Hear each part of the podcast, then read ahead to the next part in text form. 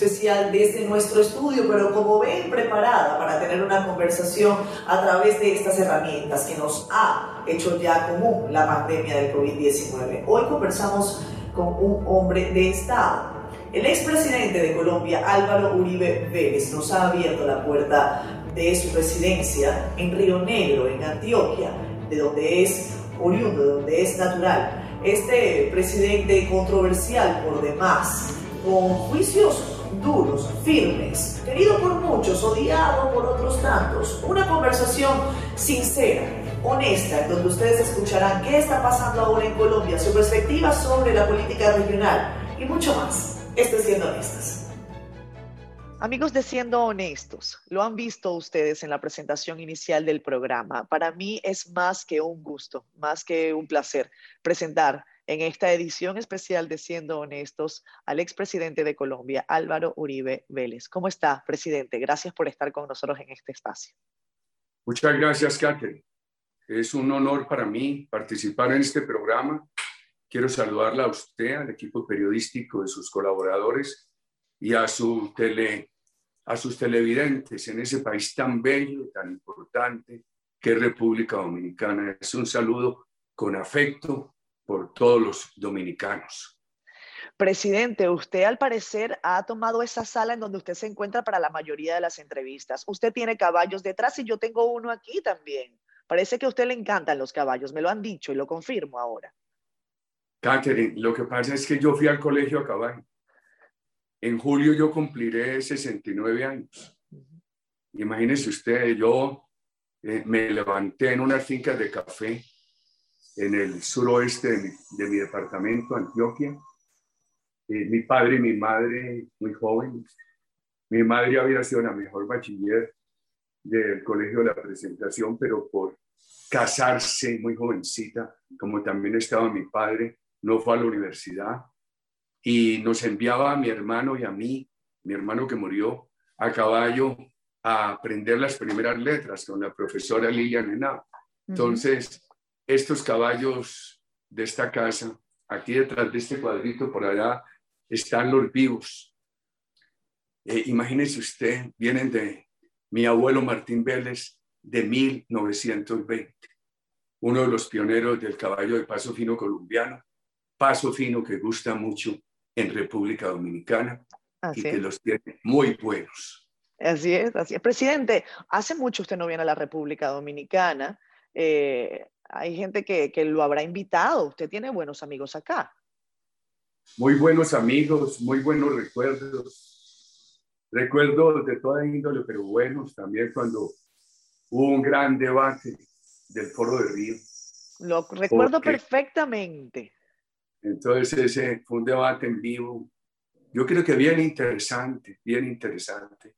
El haber hablado con sinceridad a mí me dejó contento y, y yo creo que no solamente a mí, a tantos ciudadanos les hace falta ir a República. Yo las veces que he visitado a República, que han sido muchas, ha sido deprisa. Quisiera poderme quedar con la familia y con los nietos eh, unos días en República, que ellos disfruten el mar, la belleza, y, yo por ahí en una ventanita viendo el mar y leyendo. Presidente, seguramente lo tendremos por acá pronto. Eh, quiero preguntarle, eh, porque hemos tenido especial atención a lo que está ocurriendo en su país. Esta entrevista es más que oportuna. Eh, nos interesa sobremanera tener su perspectiva sobre lo que está ocurriendo en Colombia en este momento, una vez que las protestas se están desarrollando desde hace más de un mes eh, luego de una reforma fiscal que fue retirada por el presidente Duque y que han generado una serie de complicaciones desde el punto de vista social, eh, desde el punto de vista económico, en fin. ¿Hacia dónde va Colombia, presidente? Catherine, a ver, unas protestas sociales espontáneas son comprensibles y uno participa en muchas de las razones. Lo grave es esta violencia que viene de tiempo atrás que obedece a un formato internacional, que sigue eh, siempre los dictados de aquellos mismos que engañaron al país con un proceso de paz y que está financiado por el narcotráfico que continúa muy elevado. Separemos la protesta social de la violencia. ¿Qué produjo la protesta social? Hay inconformidad. La reforma tributaria, eh, yo creo que fue una equivocación de nuestro gobierno. Se le pidió mucho que no presentaran esa reforma tributaria. Sí, advierto, se necesita con urgencia una reforma tributaria, pero que no la paguen sino los más pudientes. Y nosotros la urgimos para poder atender este problema social de la pandemia. El problema social de la pandemia Colombia entre el año 2001 y el año 2013 redujo la del 51 al 27%. Ahí hay en largo los ocho años de los gobiernos que yo presidí. Pero las reformas que se hicieron después de mi salida del gobierno, elevación excesiva de impuestos, expansión del burocrático, todo, toda esa indulgencia a la FARC en materia de narcotráfico. Eso hizo que se estancara la reducción de la pobreza desde el 2013. Se estanca en el, en el 27%. Llega el presidente Duque en el 2018, encuentra la economía muy deprimida, toma unas medidas de racionalización de impuestos, estímulo a la inversión. La economía se comporta muy bien en el 19 se comporta muy bien en enero y febrero del 20, pero viene la pandemia y la, y la paraliza. Y el gobierno toma unas medidas para poder apoyar a los sectores más vulnerables, buenas, pero los estragos de la pandemia son mayores. Entonces se sube la pobreza mucho. Hoy la tenemos en el 42 y medio. Entonces es comprensible que esa pobreza que necesita más acciones del gobierno. Nosotros lo estamos pidiendo, que se financien con unos impuestos de los más pudientes. Más lo que fue la reforma tributaria, pues eh, estimuló la protesta social, que se respeta, pero reaparece la violencia, que obedece a un formato internacional y que se financia con el narcotráfico. Presidente, la violencia igualita a la de Chile, la de aquí más. No, siga, Sí, usted coincide, yo tengo una idea que me ha estado dando vueltas en la cabeza, porque en República Dominicana también nos eh, estábamos preparando para una reforma fiscal. A mí me ha lucido que Colombia funcionó como una suerte de tubo de ensayo para todo este tema de las reformas fiscales que probablemente varios países de la región tengan que llevar adelante a lo que podría pasar en otros países. Colombia fue el primer país que decidió hacer una reforma fiscal para enfrentar efectos de pandemia, el primero de la región. Acá en República Dominicana nos tocaba hacer lo mismo, pero al parecer las autoridades han visto hacia Colombia y han dicho, aguántense ahí. No, yo creo lo siguiente. Eh, nosotros la estamos pidiendo desde agosto del año pasado, porque advertimos que la política social del gobierno frente a la pandemia era buena, pero era necesario hacer mucho más pobreza. Entonces yo creo que el error no es hacer una reforma tributaria, sino el contenido de la misma. Aquí la reforma que se presentó tuvo mucha oposición de la clase media, etc. Lo que estamos abogando ahora sería una reforma que la pagarían los sectores más pudientes. La mayoría de las normas transitorias, pero además con el buen cuidado de que la elevación no llegue a puntos tan altos que frenen la confianza de inversión. Se mm. necesita un equilibrio entre la confianza de inversión con una tributación razonable y unos recursos para adelantar política social, eh, eliminar pobreza extrema, construir equidad. Claro. ¿Usted siente que el presidente Duque se aceleró, se adelantó, eh, tuvo que haber socializado más esa propuesta? ¿Por, ¿Por qué pasó de esa manera? No, yo creo que el equipo económico se equivocó. Primero, cuando pedíamos esa reforma en agosto y que la pagaran los más pudientes, dijeron que no. Y nosotros hemos sido el partido de gobierno. Apreciamos el gobierno. Y después, cuando vieron que era necesaria, presentaron una equivocada y no hubo manera de que la frenaran Catherine. Mm. Y ahora está bastante demorada la que se necesita para poder implementar una serie de soluciones sociales Nosotros pensamos que el Estado tiene que ser austero, que hay que promover el emprendimiento privado. En la historia de la humanidad se ha demostrado que es lo único que sirve para resolver problemas sociales, pero que eso tiene que ir de la mano de políticas sociales. El emprendimiento privado y las políticas sociales se legitiman mutuamente, porque el emprendimiento privado genera los recursos sostenibles para que haya políticas sociales y estas legitiman el emprendimiento privado. Creemos que esa combinación evita los modelos de odio de clases. Nosotros abogamos por una economía fraterna, donde haya posibilidades para todos. Entonces, yo creo que el problema no es hacer una reforma tributaria, sino saber hacerla. Y no la tienen que hacer todos los países. Aquí se tiene que hacer porque lo que hay hoy no alcanza para poder para poder resolver estos problemas sociales. Además, al país le acaban de quitar el grado de inversión. O sea que hay que hacerla con un límite, Catherine, no afectar la confianza de inversión en Colombia. En Dominicana creo que pasa algo similar. Eh, los recursos nunca son suficientes. Usted que ha manejado el Estado sabe que los recursos nunca son suficientes, eh, pero, pero es parte de la discusión que se está dando en Colombia y en otros países de América Latina hoy en un programa especial con el expresidente de Colombia, Álvaro Uribe Vélez, que nos recibe en su casa, nosotros en nuestro estudio, él con caballos de paso atrás, nosotros con un caballito que mira siempre, él le está mirando hacia la derecha. Hay gente que dice, volteale la cara al caballo. Yo le digo, no, no, no, déjalo viendo hacia allá. Presidente, dígame algo. Eh, la pobreza y cómo usted considera que es un detonador o es una grave amenaza para la democracia. Por supuesto. Catherine, mire, cuando yo salí en 2010, había controversia política, pero había un gran consenso social. ¿Por qué lo digo? Porque las encuestas nos favorecían entre el 70, 76 y el 84%. Habíamos, país no quedó una maravilla, pero iba a unas buenas tendencias de recuperación de la seguridad, de promoción de la economía, de políticas sociales. Estaba disminuyendo la pobreza y estaban entrando muchas personas de la pobreza a la clase media.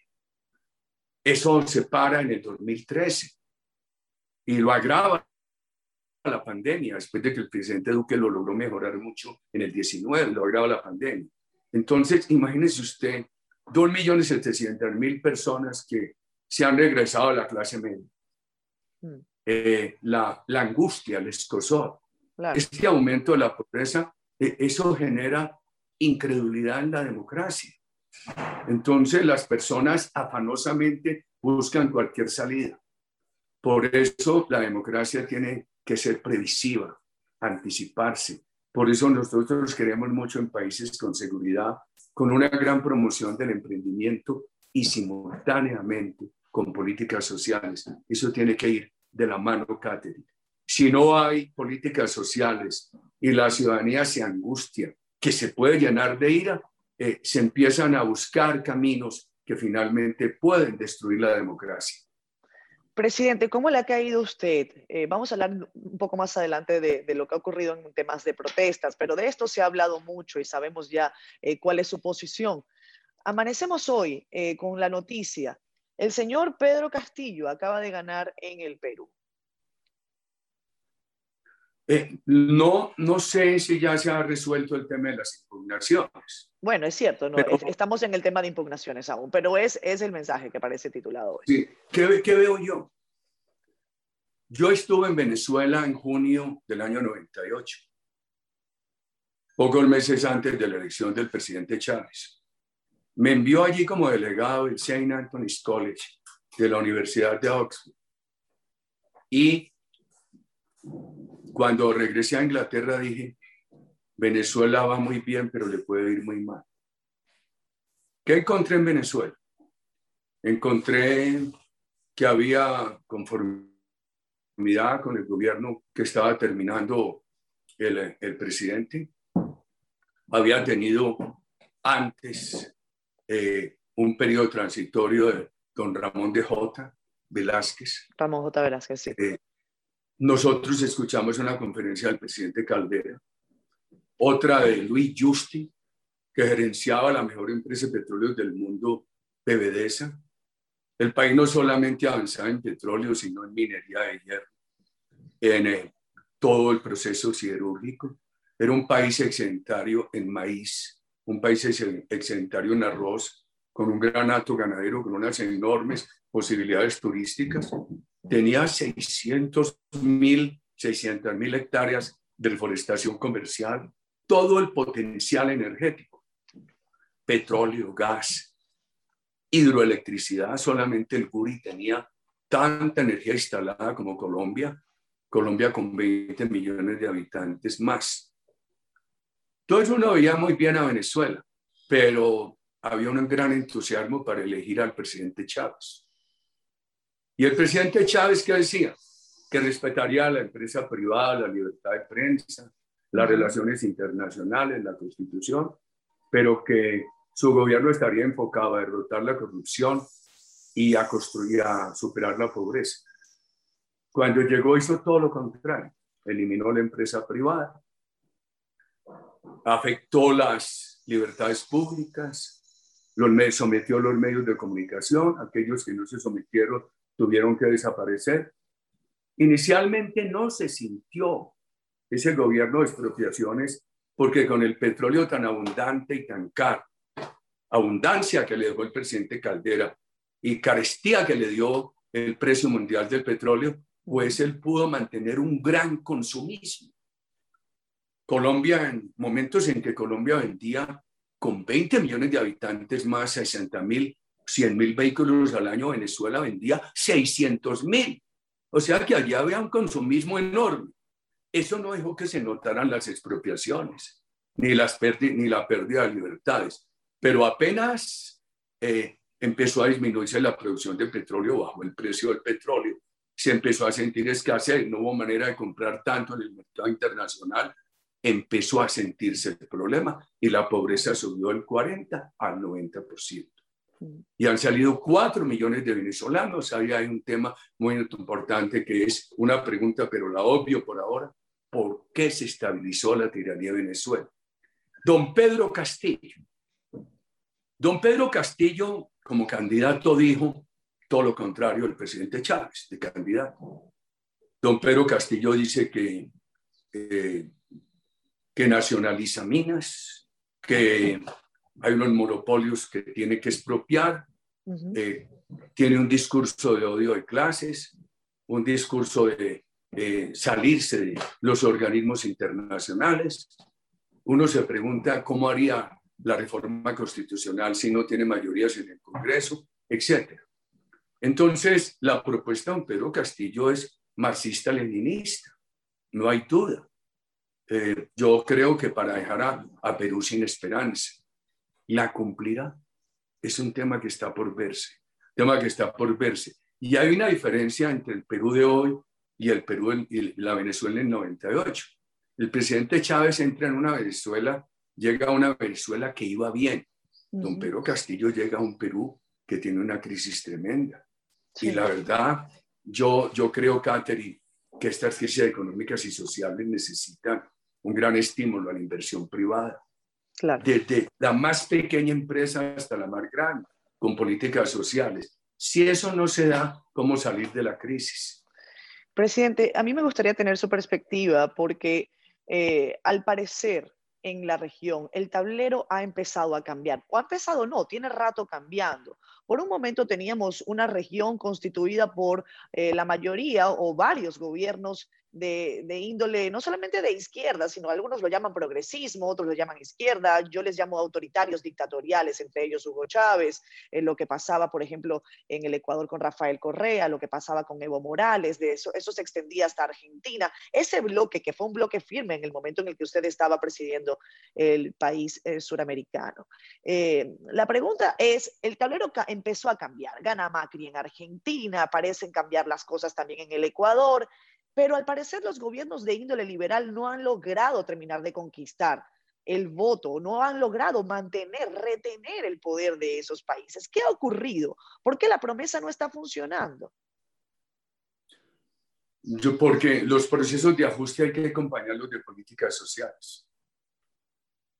Por eso eh, el, el ajuste que yo hice en Colombia contra la violencia y por estimular la inversión iba acompañado de políticas sociales que se constituían en un gran legitimador. Y la democracia muestra que cuando hay voluntad se puede lograr las dos cosas. Democracia, libertad emprendimiento, promoción del emprendimiento por un lado y por el otro lado políticas sociales. Eso hay que llevarlo de la mano. Y, y, otro problema que hay es que cuando los países empiezan a tener buenos desempeños, los paran. Por ejemplo, Colombia eligió a mi sucesor en el 2010, eh, promovido por el partido nuestro, porque el gobierno nuestro tenía prestigio en los más pudientes, en los de la mitad y en la base popular, porque estábamos avanzando. Pero eso no se sostuvo por las vanidades y las equivocaciones cambiaron todas esas políticas. Subieron excesivamente los impuestos, expandieron el gasto público burocrático, espantaron la inversión, dejaron de crear empleo, de calidad, tuvieron unos crecimientos per cápita negativos, se estancó la pobreza, es la herencia que recibe el presidente Duque, y de otro lado crecieron el narcotráfico. Mire, yo salí en el 2010 en el 2013, no voy a hablar de mi gobierno, voy a hablar del 2013. Mi sucesor había encontrado, el, eh, había logrado el nivel más bajo en narcotráfico, un récord por lo bajo, 42 mil hectáreas, 42 mil hectáreas. Imagínese usted. ¿Y qué, qué pasó? Anunciaron en La Habana, en la conversación con el grupo terrorista FARC, que en el caso de FARC, el narcotráfico sería delito político, sin cárcel, sin extradición, con elegibilidad, que al mismo tiempo no habría fumigación y que la erradicación sería voluntaria. Se aburrían con ese gran logro. Estaban en 42 mil hectáreas. Eso pasó del 2013 al 2018 a 209 mil hectáreas. Y dejaron al presidente Duque maniatado para poder enfrentar ese narcotráfico. Hoy hay 143 mil, pero con un récord de producción de toneladas, 1.200 toneladas. Imagínese usted.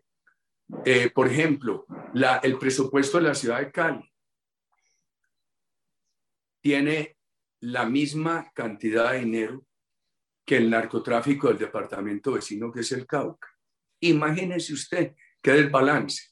Entonces, este país había logrado, yo no dejé el país en completa tranquilidad, pero mejoró mucho en seguridad. Yo digo metafóricamente que habíamos pasado de las llamas a las cenizas, pero nuevamente con ese narcotráfico y con ese acuerdo de La Habana, eh, impulsaron la llamada de violencia que vivimos hoy. Presidente, su sucesor, Juan Manuel Santos, en algún momento muchos consideraron, eh, ustedes eran, eh, bueno, él fue ministro de Defensa de su gobierno, llevaron adelante importantes operaciones, algunas de ellas le levantaron aplausos, otras eh, rechazo, como la que usted bien señala y que se discutió acá en la cumbre de Río. sin embargo, Juan Manuel Santos comenta usted, al parecer, ha sido un gran error para, según su perspectiva.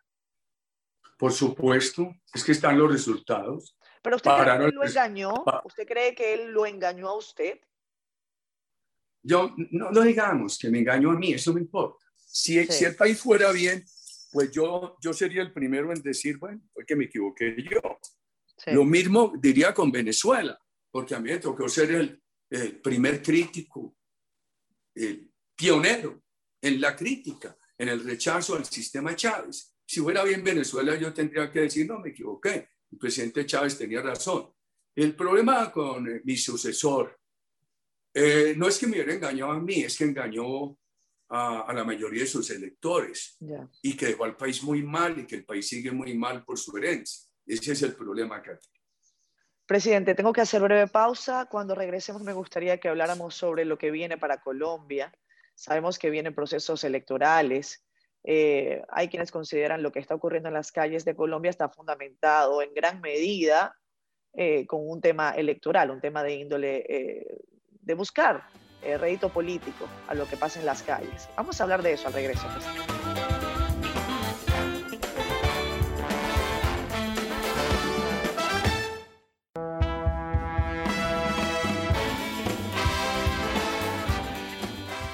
Regresamos, esto es siendo honestos. Yo desde Santo Domingo, el expresidente de Colombia, desde Río Negro, ¿cierto, presidente? Sí, esta es una zona rural a unos 40 kilómetros de Medellín. Era muy rural hace 60 años que mi suegro llegó aquí, pero hoy ya está muy presionada por el urbanismo. Quiero aprovechar para... Sí. Mi señora que estuvo aquí dice que ella se quiere volver para la selva, que esto hace 60 años en una selva y ya no. Quiero compartir con usted una experiencia personal. Eh, sería injusto que no lo hiciera ahora que tengo la oportunidad de, decírselo. En mi primer viaje a Colombia, eh, quizás era el año 2000 o 2001.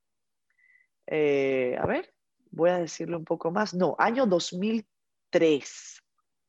En el año 2003 eh, viajé a, Bogotá y un buen amigo me llevó a una finca que él tenía específicamente en Cumaral. Y me decía, Catherine, esto que tú estás viendo hace algunos años era impensable que uno pudiera transitar por las carreteras de, de, Colombia con esta tranquilidad. Y cuando íbamos por el camino me decía, aquello que tú ves allá era mi finca o la finca de mi familia. Las FARC nos sacaron de allí. Y yo le digo, y entonces ahora dónde estamos yendo? A otra que pudimos obtener, pero ya podemos transitar eh, por esta vía con, seguridad. Y yo creo que eh, gran parte del pueblo colombiano eh, tiene la sensación de que las cosas cambiaron para el país con su gobierno, independientemente de que algunos sean muy críticos de su labor. ¿Cuál es su balance 10 años después o 11 años después? Con relación al tema de la lucha por la violencia, la paz, que es una palabra que le gusta a todo el mundo y por qué no nos va a gustar, obviamente. Eh, ¿Cuál es su balance sobre eso? A mi gobierno la crítica no le reconoce la palabra paz. Yo creo que en el fondo se dio, porque como apagamos la violencia, las llamaradas, y el país mejoró mucho, eso es paz. Se redujeron los secuestros de 2.800 a 120. Los asesinatos que estaban en más de 28.000 se redujeron a la mitad. Habría querido ser. Usted que es periodista, que asesinaban 17 periodistas al año. En el último año de mi gobierno, uno habría querido ser. Por razones políticas llegaron a asesinar 170 líderes de trabajadores al año. Al final de mi gobierno no por razones políticas, en general 14 habríamos querido ser. El país mejoró, pero esa seguridad eh, que mejoró no es solamente, es un valor democrático y una fuente de recursos, porque mejoró la economía y mejoró la política social. Ese señor que la llevó a usted a Comaral, en el oriente colombiano, en el pie de monte de la gran llanura, la gran llanura que se extiende eh, al Orinoco, y la gran llanura que hace una zona común entre Colombia y Venezuela, el llano venezolano, el llano colombiano. Eh, eh, no, no, solamente era la posibilidad de ir allí, se creó mucho empleo en esa ciudad de Villavicencio con el turismo. La, las ciudades ya podían viajar, eh, pequeñas empresas, el gobierno pudo mejorar la política social. O sea que la seguridad operó como un valor democrático, una fuente de recursos dejé el país como un paraíso, pero iba, yo diría que iba con una buena tendencia.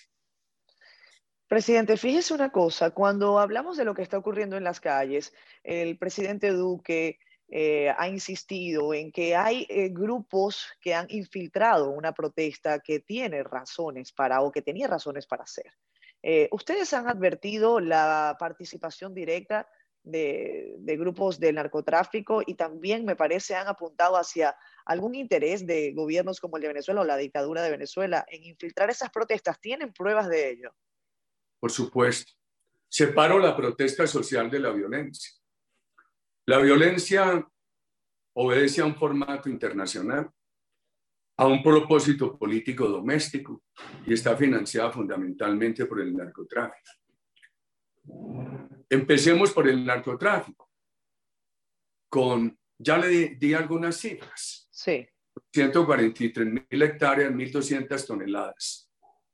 Eh, se debilita mucho al Estado, la economía. Sigamos con el formato internacional. Ah, no, pero ese narcotráfico además hay evidencias muchísimas hay notoriedad de que a muchas de las personas que han intervenido en la violencia les pagan.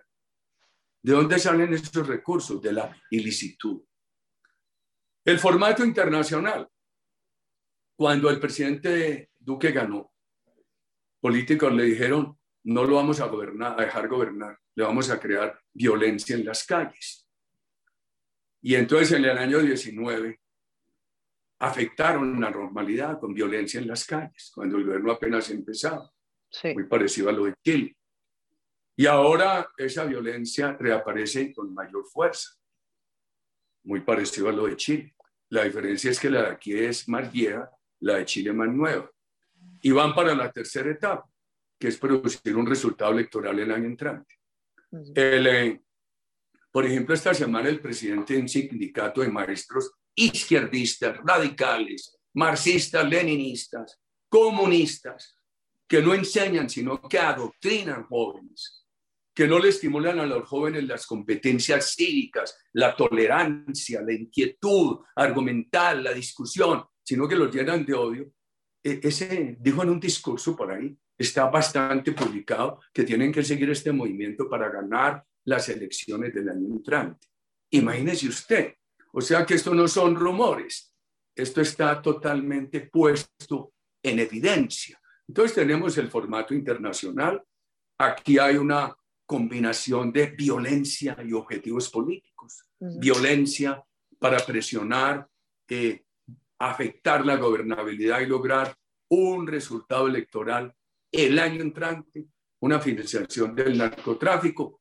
Eh, las, lo de Diosdado Cabello y, Maduro es público, no es sino en buscar en YouTube, o sea que también hay esa participación internacional. Presidente, al parecer hay un plan. Eh, eh, yo puedo entender esta perspectiva. Hay, hay, sectores de su país que tienen un plan para el próximo año y las elecciones. ¿Cuál es el plan del presidente Uribe y del Centro Democrático? ¿Cuál es el candidato y qué posibilidades tiene?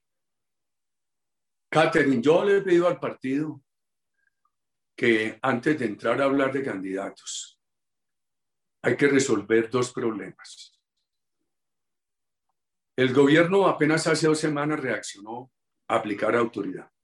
Es que la autoridad legítima, transparente con observancia de los derechos humanos contiene y disuade a los violentos.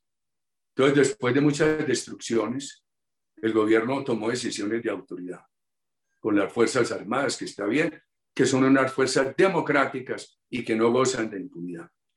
Pero hay que no es, perdón, presidente, eso es importante remarcar, que no gozan de impunidad, de porque hay procesos de investigación que también tienen que abrirse. Le hablo de eso enseguida. Entonces, hay que consolidar este proceso de rescate de la autoridad. Y hay que adelantar, por ejemplo, para ser muy preciso, la reforma tributaria que le permite al gobierno adquirir recursos para ampliar las políticas sociales y de juventud. Sí, porque además quiere gobernar un país sin dinero. Eh, eh, y, y, Colombia, que siempre se ha podido financiar, podría entrar en dificultades porque nos quitaron el grado de inversión. Colombia que ha tenido una economía históricamente respetada, porque no ha tenido default, no ha tenido hiperinflación. Entonces yo digo, esa consolidación de la autoridad y el avance social sería un equipaje, no solamente para el partido, sino para la democracia. Yo estoy todavía en la esperanza de que eso se logre para poder hacer política. Si eso no se logra, la situación de nuestro partido se vuelve muy difícil, porque además han desacreditado mucho a mi persona, han afectado mucho mi reputación, y entonces todo el mundo dice, no, es que Duque hace lo que Uribe mal. ¿Y, no es así? No, no. No, no, nosotros hemos sido muy respetuosos. Yo, por ejemplo, habría aplicado autoridades del año 19. Habría hecho unas reformas para acelerar la, la destrucción del narcotráfico. Habría militarizado desde, las, desde los primeros actos de vandalismo porque la militarización no es contra los manifestantes, es para evitar la violencia y el vandalismo. La militarización no es para disparar, es para disuadir. Lo quiero decir con toda claridad.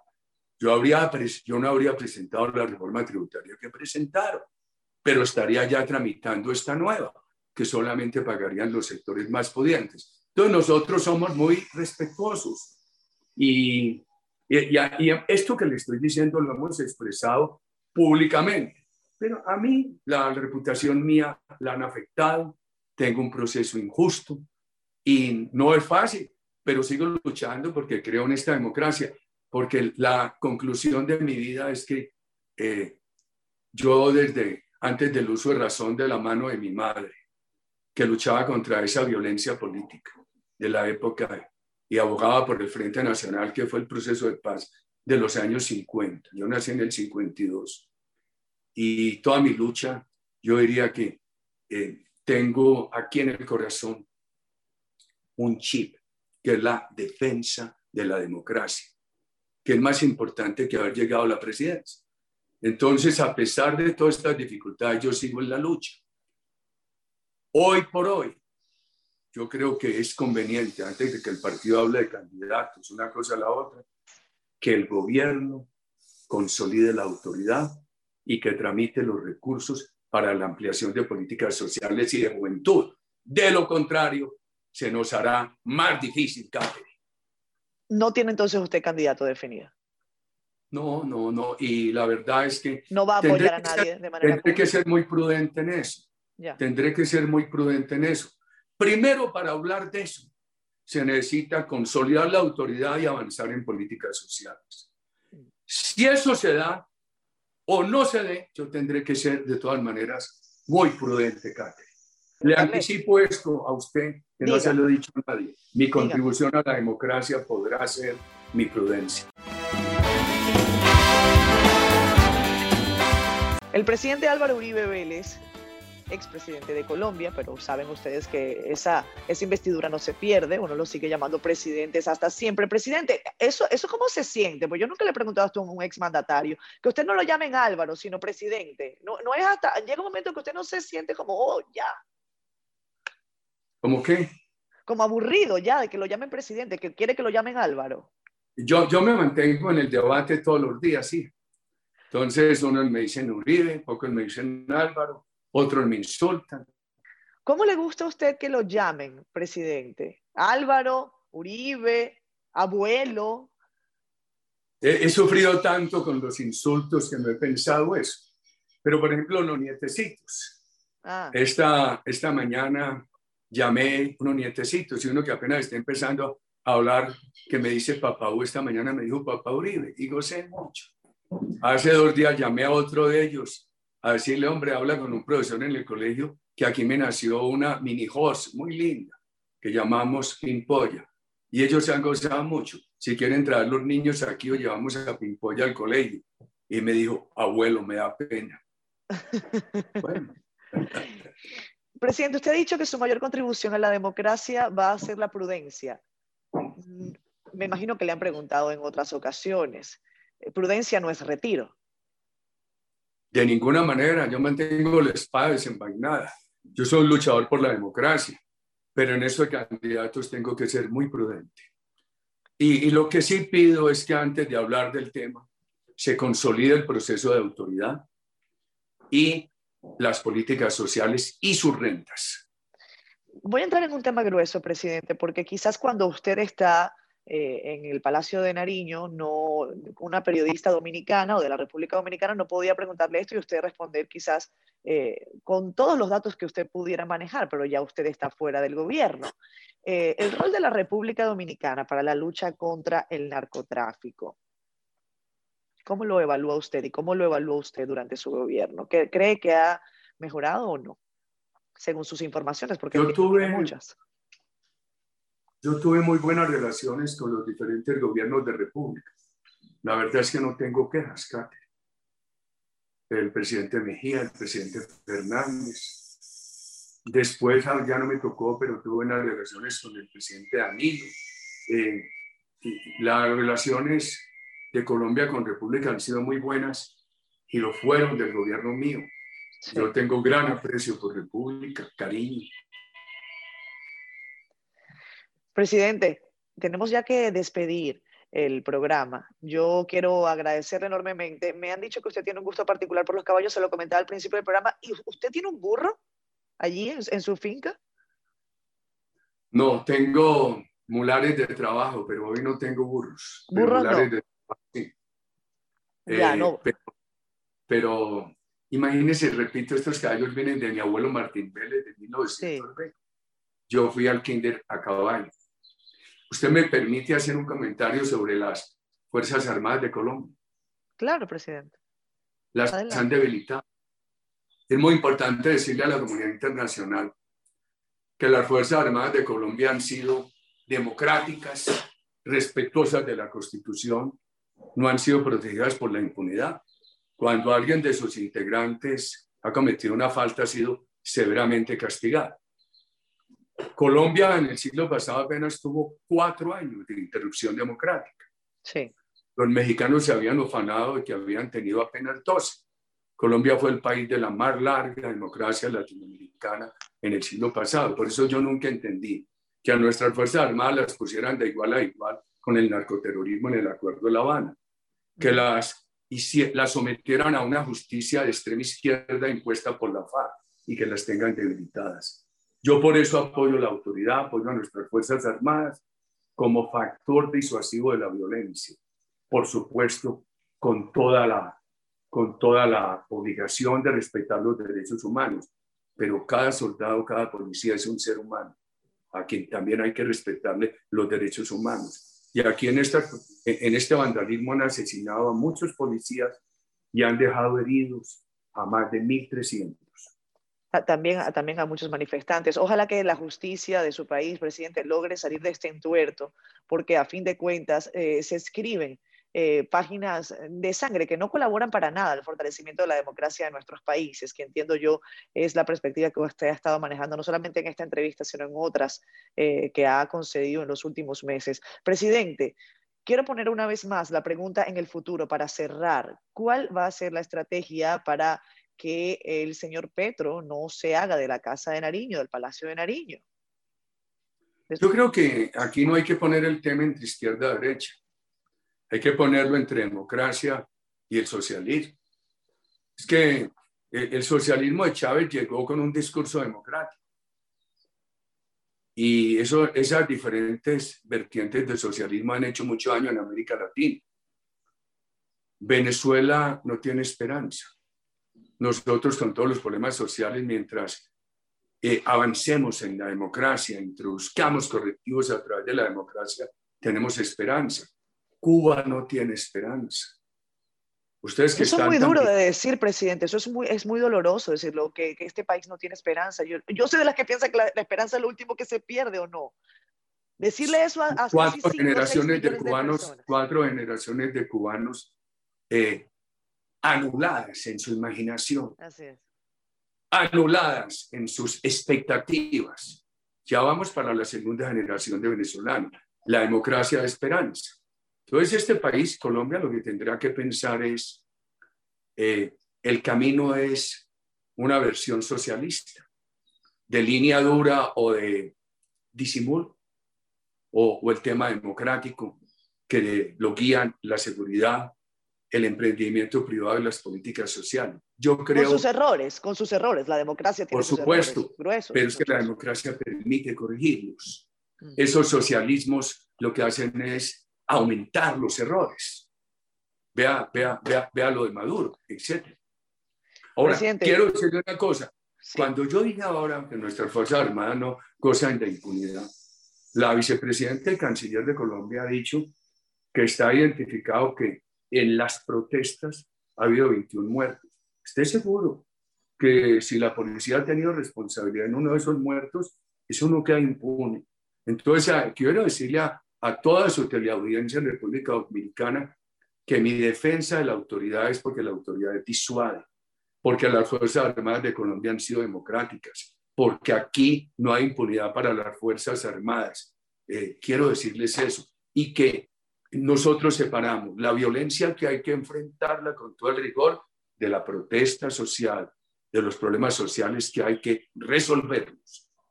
Presidente, normalmente yo le pregunto a la gente, a los invitados, a los destacados invitados que vienen a este espacio, porque esto se transmite domingo a las 10 de la noche, por lo tanto ya cuando la gente lo esté viendo serán casi las 11 de la noche. ¿Qué le gusta a usted escuchar? Siempre despedimos con música este programa. Ay, tan, pues la, se, me parece mucho la salsa dominicana a la salsa de la ciudad de Cali. Despedimos con salsa de, Cali, me parece muy bien. Yo pensaba que usted me iba a hablar de un vallenato porque usted es un hombre de ahí, de Antioquia. Y usted sabe que, que nosotros tenemos una capacidad de, de, imitar acentos. Y a mí me encanta, como a mí me encanta un acento paisa. Yo tengo que confesárselo. Soy así como bien. Pues el, mío es el, el mío es el más típico y el más acentuado. Y para aquellos que digan que el acento paisa es muy feo, pueden decir el peor es el de Álvaro. para no me parece feo para nada el acento paisa. Aprovecho para saludar a los amigos colombianos que nos sintonizan en este espacio de Siendo Honestos, no solamente en República Dominicana, sino también en Estados Unidos. Presidente Uribe, le agradezco enormemente. Déjeme saludarlos a todos y déjeme a todos. La República ha sido muy generosa con los colombianos. Déjenme hacer llegar un saludo a nuestro embajador Daniel Cabrales, a toda esa colonia colombiana que goza de la generosa hospitalidad dominicana. Gracias, presidente. Gracias por la entrevista. Eh, espero que nos volvamos a, encontrar, quizás no por Zoom, ojalá sea presencial un poco más adelante. Suerte y éxito. Muchas, muchas gracias y tendría que decirle buenas noches y a todos los televidentes por la paciencia. Muchas gracias. Gracias a usted, presidente. Hasta el próximo domingo. Esto puede Siendo Honestos, versión especial. Muchas gracias. Muchas gracias, Carmen.